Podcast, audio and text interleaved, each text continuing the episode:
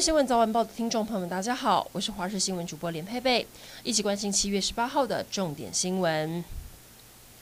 恐怕又有台风要侵台了。今年第六号台风烟花在今天清晨两点正式生成，目前位在鹅銮鼻东方大约一千一百公里的海面上，持续朝北北西方向移动。气象局预测，台风将会朝台湾而来，最快周二有机会增强为中度台风，周五、周六会最靠近台湾，更不排除会直接侵台。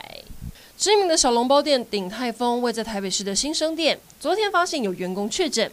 直营店今天开始停业三天消毒。卫生局证实，这一名确诊的员工是外场负责食品包装的人员，不会跟客人有直接接触。现在怀疑是七月十五号曾经有确诊者的足迹，当时有停业一天，全员做 PCR 采检，是否因此有员工染疫，目前还要疫调厘清。IKEA 内湖店在停业三天后，今天中午再度营业，好事多内湖店更是在一早就迎接客人。虽然曾经有确诊者足迹，不过记者观察，许多民众不害怕，还是决定要进场采购。市长柯文哲昨晚除了感谢大家配合防疫外，也表示双北防疫战已经到了最后阶段，北市府会继续执行四大防疫战术，争取最后胜利。微解封的第一个周末，很多民众都出来透气。中部合欢山、五岭跟逢甲夜市都出现人潮，南投合欢山、五岭为了避免群聚。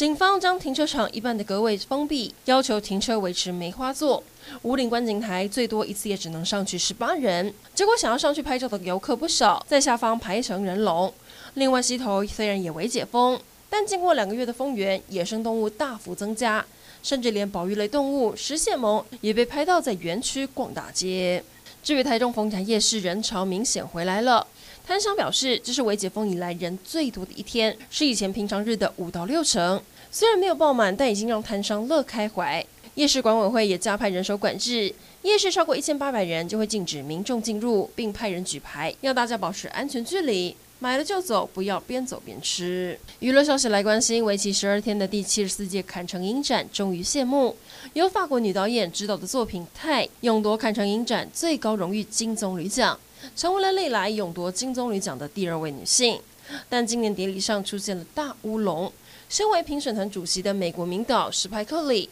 在典礼开场不久就说溜了嘴，抢先爆雷，揭露最大奖项得主。主持人、评审，甚至是台下的观众都当场傻眼。